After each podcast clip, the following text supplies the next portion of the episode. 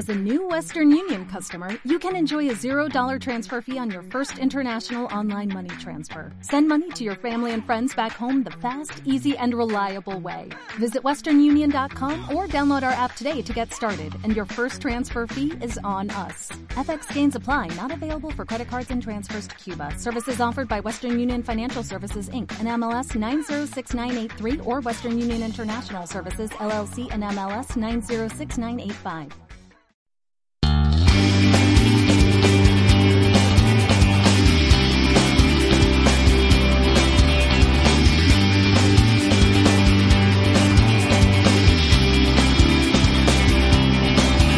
Red Ecofeminista.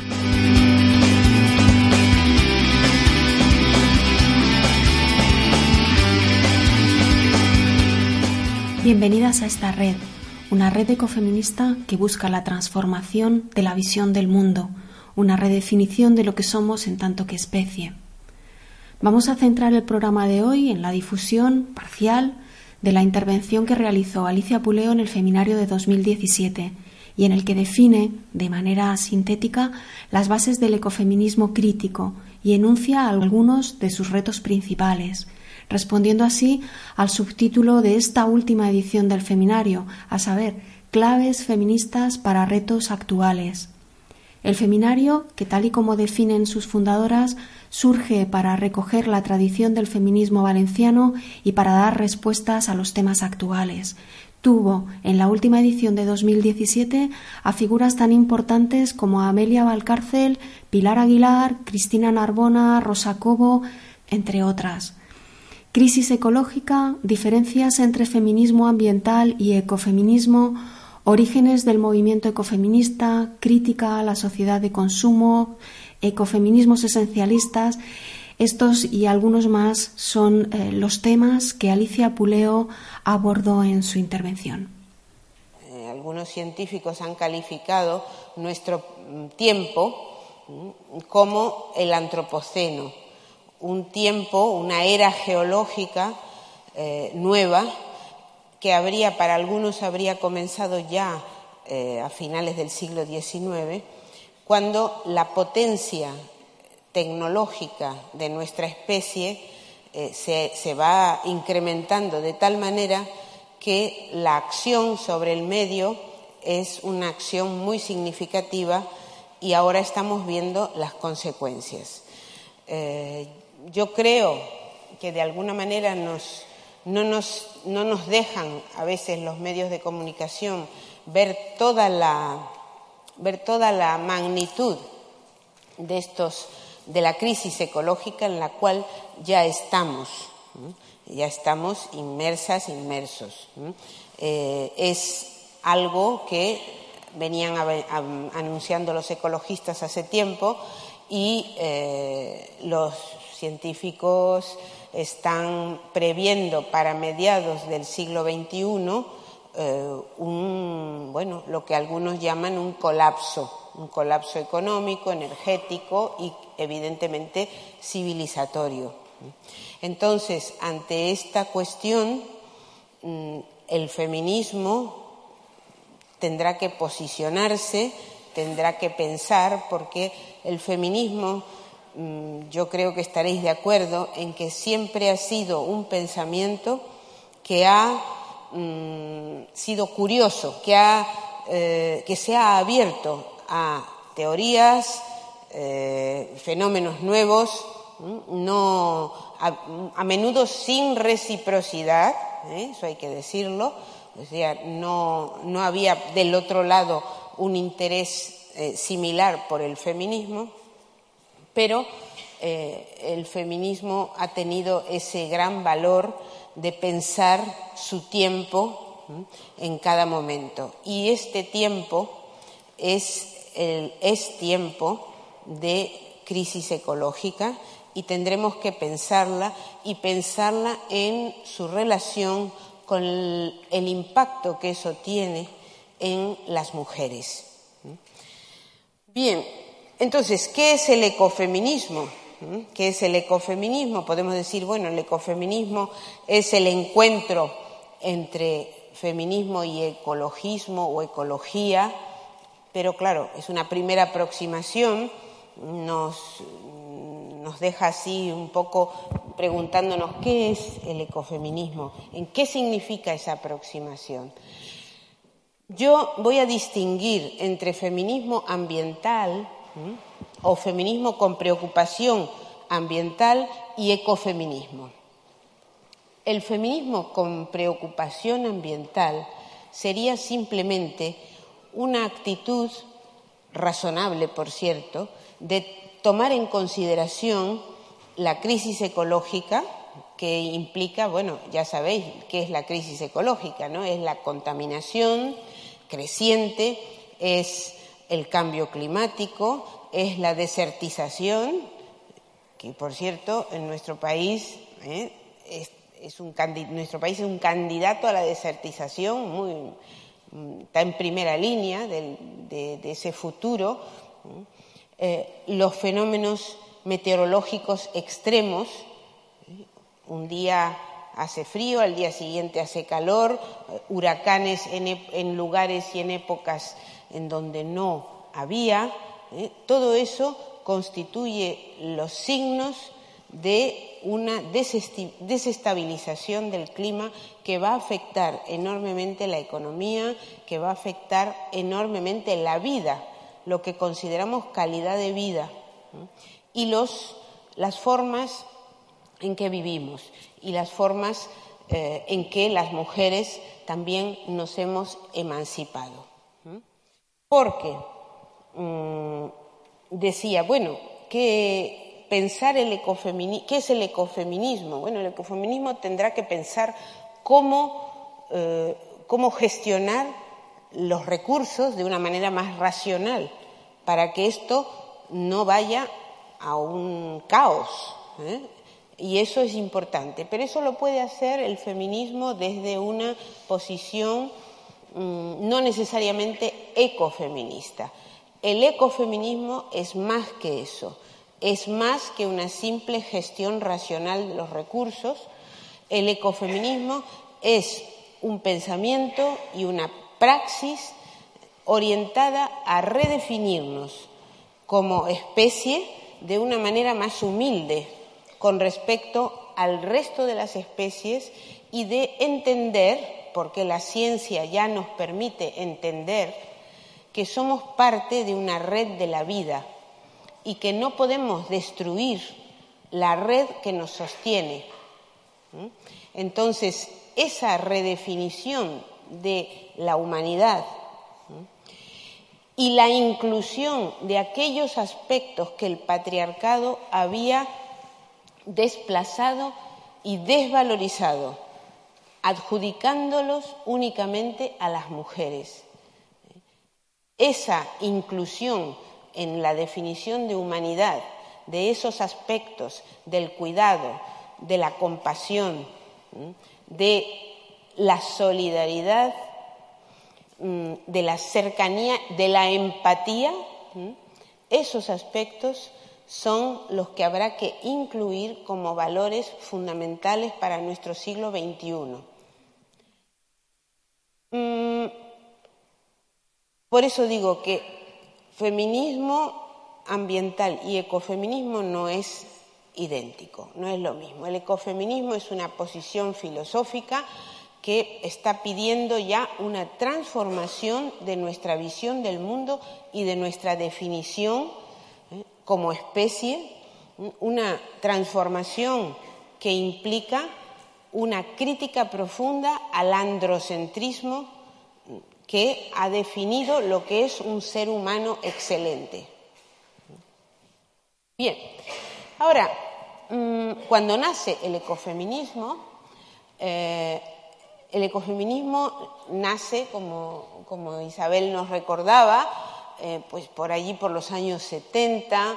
Eh, la primera persona que da nombre a esa idea de unión es Françoise Daubonne, una francesa hija de madre española, mm, una feminista libertaria del círculo de Simone de Beauvoir y le da el nombre de ecofeminismo a la convergencia de dos preocupaciones de ese momento.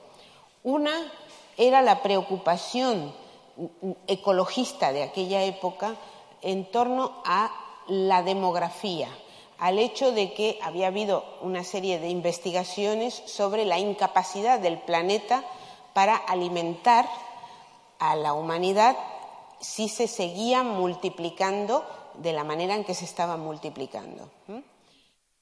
Y, por otro lado, la lucha feminista por el derecho de las mujeres a que se reconocieran la capacidad de decisión sobre sus propios cuerpos.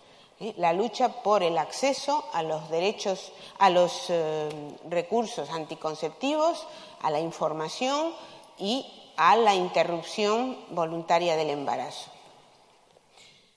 Cuando François Daubon examina eh, esos dos objetivos de dos movimientos sociales que no tenían hasta ese momento ninguna relación, dice, pero aquí hay un punto en que convergen, hay un interés común. Si a las mujeres se nos hubiera permitido regular los embarazos, o sea, administrar el acceso a nuestros cuerpos, la, obligación de parir, como se ha hecho. El patriarcado nos ha obligado históricamente a parir. Eh, pues si eso hubiera sucedido, si las mujeres, dice, hubieran tenido el poder, no hubiéramos llegado a esta situación. No hubiéramos llegado. Entonces, ahí ve ella un punto en común del interés del feminismo en ese momento y del ecologismo. Y así es como plantea el ecofeminismo. No era solo eso, había más, había toda una crítica a la sociedad de consumo y una crítica a ese modelo de humanidad en que las virtudes que hoy llamamos del cuidado, que en ese momento no se denominaban así, pero bueno, lo que llamamos las virtudes del cuidado, mm, adjudicadas a las mujeres, esas virtudes habían sido devaluadas. El feminismo de su época recibió de una manera muy escéptica y, bueno, mm, con muchas sospechas eh, esa propuesta ecofeminista. Y en cierta medida no andaba descaminado el, feminismo, porque rápidamente el, ecofeminismo empezó a tener desarrollos en que se hacía una exaltación de la mujer madre eh, y una un, fundamento eh, esencialista bastante fuerte en que las mujeres eran percibidas como eros, como el amor, el cuidado, y los hombres como tánatos, como la guerra, la violencia, y esto por naturaleza. Entonces, hay muchos ecofeminismos. El ecofeminismo más conocido, normalmente cuando oímos hablar de ecofeminismo y no hemos trabajado ese tema, parece como que ese fuera el, único ecofeminismo existente. No es cierto ya. A partir de los años 90, sobre todo, empieza a haber un ecofeminismo constructivista que va a sostener que las características femeninas y masculinas, por lo menos en gran medida, son construcciones culturales. ¿Esto qué implica? Que las podemos transformar, que no son un destino biológico. Pero subsisten dentro del ecofeminismo algunas corrientes que otorgan al principio de la santidad de la vida, a mi juicio, una centralidad eh, que es peligrosa para el feminismo. Peligrosa para el feminismo porque el feminismo tiene entre sus conquistas el derecho a decidir sobre el cuerpo, ¿no? el derecho de las mujeres a decidir sobre el propio cuerpo. Y yo considero que un ecofeminismo crítico, un ecofeminismo de la igualdad, debe empezar por ahí, debe empezar a posicionarse por la cuestión de los derechos sexuales y reproductivos de las mujeres. ¿Cuál será entonces el principio que estará en la base de ese ecofeminismo? Pues el principio de la calidad de la vida y no el principio de la santidad de la vida. Hay pensamientos, pensadoras ecofeministas muy interesantes, pero que parten de la cuestión de la santidad de la vida. Y eso, a mis ojos, es un mm, principio problemático para el ecofeminismo y para el feminismo. En estos momentos tenemos desde, desde el ecologismo, tenemos un ecologismo social, pero también tenemos otras formas de ecologismo que son, mm, bueno, el ecologismo profundo, otras formas más místicas del ecologismo, en que ya se está diciendo que las mujeres en el futuro, ese futuro mm, post-civilización de usar y tirar, porque estamos en una civilización de usar y tirar, ¿no? Y la, y la emancipación de las mujeres en gran medida se ha dado a través de ese usar y tirar. Pero, ¿y si entramos en un colapso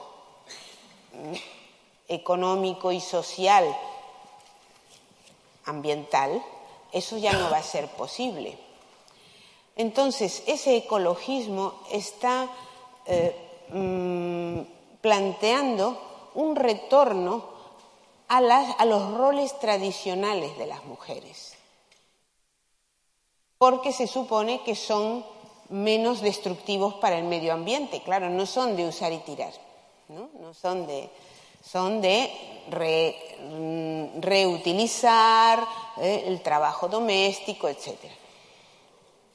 Por lo tanto, un ecofeminismo crítico, tal como yo lo pienso, es una negociación preventiva del feminismo ante ese regreso, ante esa regresión posible.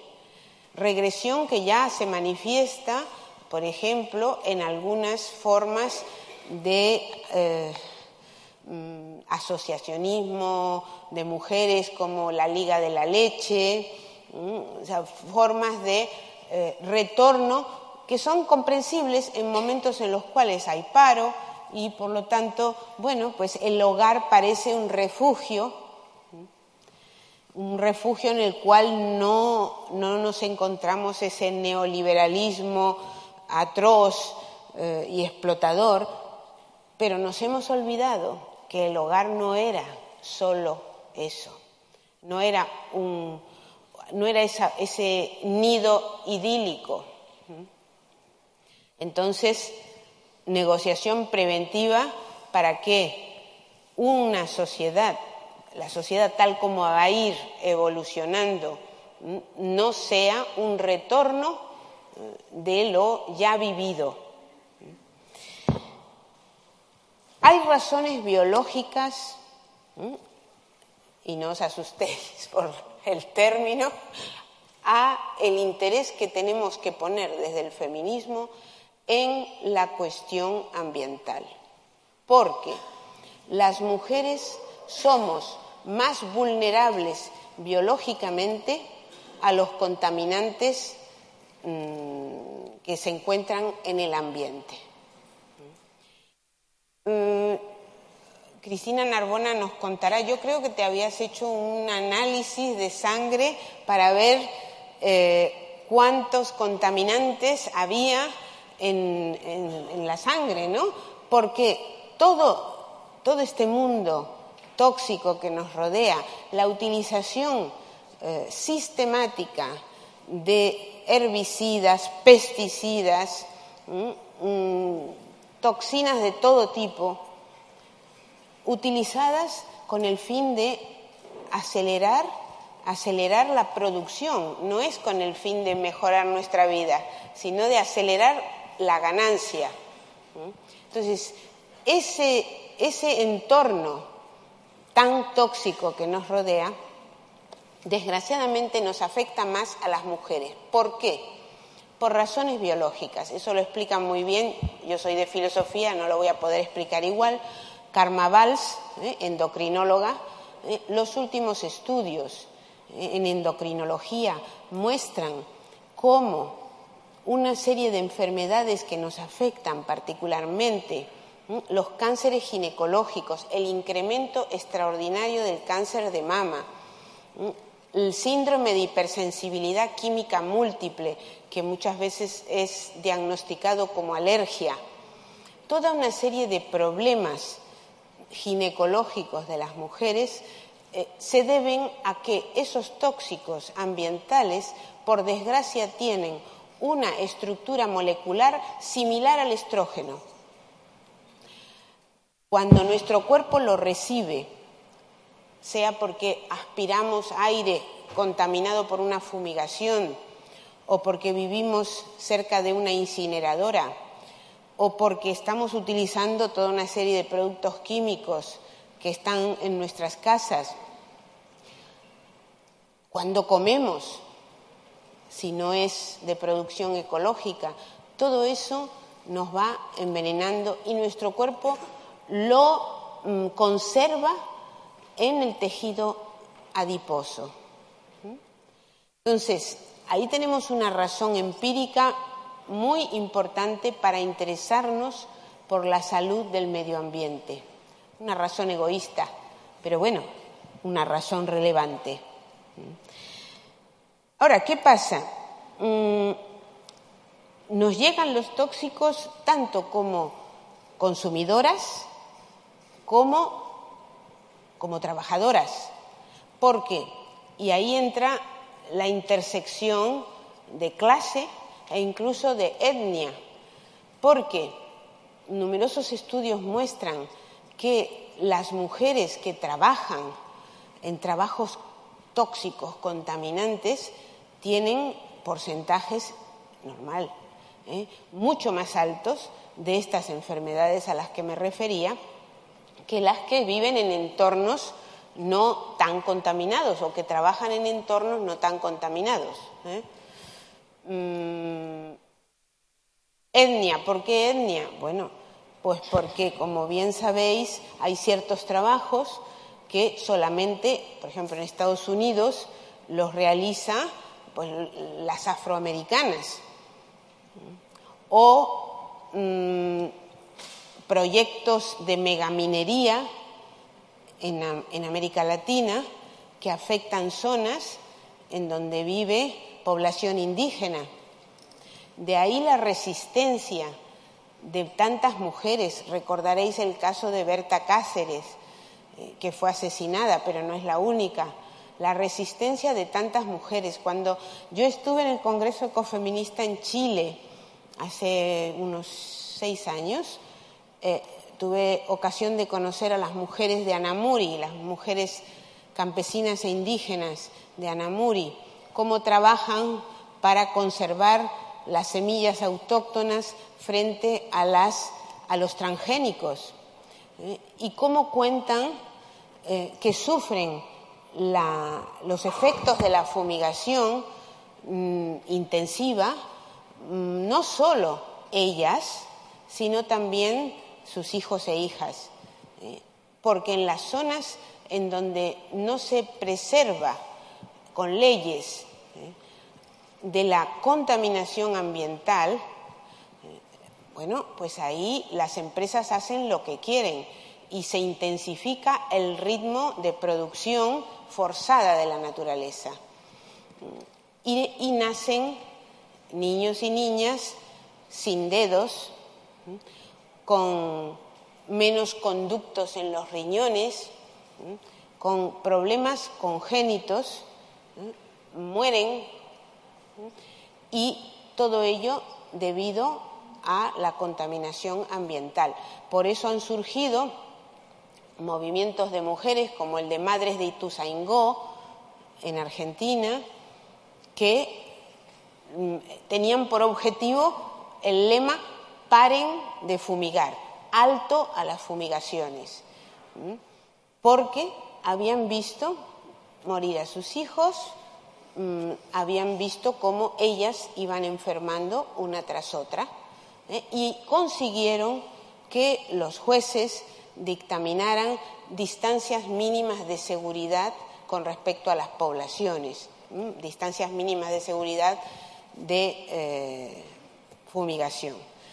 Son descendientes simbólicas de, eh, y materiales, por supuesto, de las mujeres chipco que nombrabas anteriormente, porque mm, asumen una praxis que se puede llamar ecofeminista, porque siempre empieza por el ecologismo y poco a poco va incluyendo elementos feministas. Las mujeres chipko empezaron defendiendo los árboles de la tala, los árboles del Himalaya de la tala, y luego poco a poco se dieron cuenta que no tenían derechos políticos, que sufrían maltrato, que el alcoholismo de sus maridos estaba en relación con el avance de esa colonización ambiental que sufrían, etc.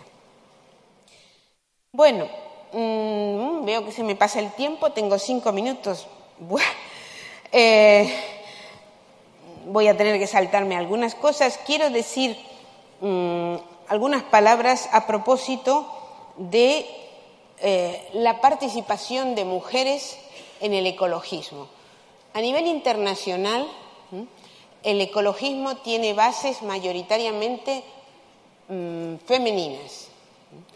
Otra cosa es que a lo mejor después eh, quienes representen no sean mujeres, sino que sean varones, como suele ocurrir ¿no? en todos los movimientos. Y esto es algo que el ecofeminismo tiene que trabajar y señalar con otro movimiento emergente muy importante y que tenemos aquí ¿eh? y que tenemos como un, movimiento eminentemente juvenil, que es el animalismo, la defensa de los animales no humanos. Este movimiento tiene un 90% de participación femenina. Y eso yo lo veo en el alumnado que me va llegando año tras año que veo un cambio, veo un cambio. El feminismo tiene que ser receptivo a estos cambios mm, de la conciencia ciudadana. ¿eh? Cambios que tienen una historia feminista, aunque no se sepa, porque el sufragismo, por ejemplo, del 19, ¿eh? esta es una historia olvidada del feminismo, el sufragismo del 19 había roto una lanza ¿eh? por los animales y los había defendido muchísimas sufragistas, ¿eh? fueron también militantes de, los, de las ligas, de las primeras ligas de defensa contra la crueldad hacia los animales. Consideraron que la crueldad hacia los animales era un efecto del patriarcado y que las mujeres y los animales eran víctimas similares, sufrían algo similar en la oscuridad de, lo doméstico, en donde no entraba la ley, por ejemplo, y el señor de la casa hacía y deshacía, o víctimas de la ciencia, víctimas de una ginecología que en aquella época practicaba histerectomías a cualquier mujer por el hecho simple de que no se adaptaba a, las normas patriarcales, se sentía mal, estaba deprimida, la solución era extraerle el útero. Y víctimas los animales en los laboratorios de la eh, manía o de la furia de la ciencia por utilizarlos sistemáticamente con razón y sin razón para experimentos atroces.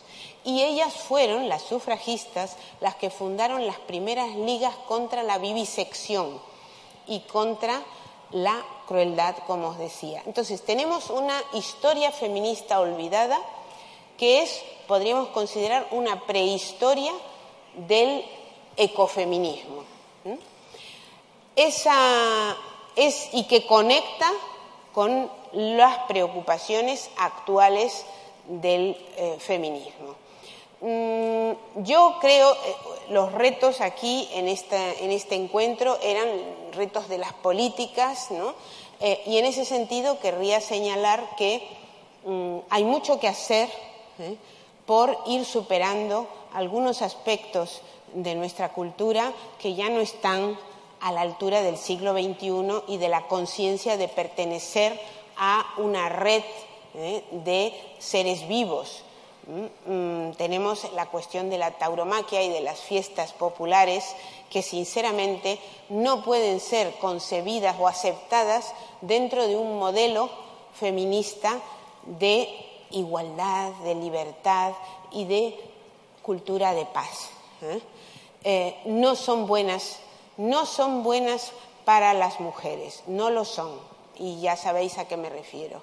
Mm, son exaltación de la violencia contra el vulnerable y eso no es nada bueno para las mujeres. Mm, por lo tanto, mm, allí eh, habrá que hacer algo, habrá que eh, pensar, pensar y actuar. Y una última cuestión ¿eh? Eh, es una referencia a lo que nos decía Amelia Valcárcel ayer eh, de feminismo y relativismo. Efectivamente, el relativismo es problemático, por no decir incompatible, con el feminismo. El ecofeminismo, por lo menos el ecofeminismo como yo lo entiendo, el ecofeminismo que, he llamado crítico, tiene que ser un diálogo, tiene que aspirar a un diálogo intercultural, pero no a un multiculturalismo indiscriminado, en el sentido de Fraser. Eh, ¿Por qué no un multiculturalismo indiscriminado? Porque las culturas tradicionales, en general, han sido muy crueles eh, y muy injustas con las mujeres y también podemos agregar con los animales. Una nueva visión de quiénes somos y de qué queremos ser no puede ser un multiculturalismo relativista en el que todo vale. Eso es imposible. Tendremos que dialogar con otras culturas y aprender de otras culturas lo que haya que aprender. Por ejemplo, puede haber culturas que sean mucho más sostenibles que nuestra civilización, que desde luego es bastante insostenible. Y ahí aprenderemos. Pero luego hay otras cosas que a veces el ecologismo mm, no, ve ¿eh? y que eh, sí que son importantes, fundamentales para nosotras, como es la cuestión de la situación de las mujeres en esas culturas. Bueno, y termino entonces mm, con ganas de seguir, pero ya en el debate podemos, podemos seguir hablando, mm, pero mm, simplemente invitaros a quienes os interese a formar parte de la red ecofeminista, que la podéis encontrar en Internet, porque desde el ecofeminismo crítico no somos eh, tecnofóbicas en absoluto, sino que, no, claro, esto es importante porque hay ecofeminismos tecnofóbicos, ¿no? Eh, sino que mm, planteamos el principio de precaución, que es otra cosa. ¿eh? entonces, mm, red ecofeminista y pensar en el ecofeminismo como una posibilidad de tener un futuro que sea de libertad, de igualdad y de sostenibilidad. Muchas gracias.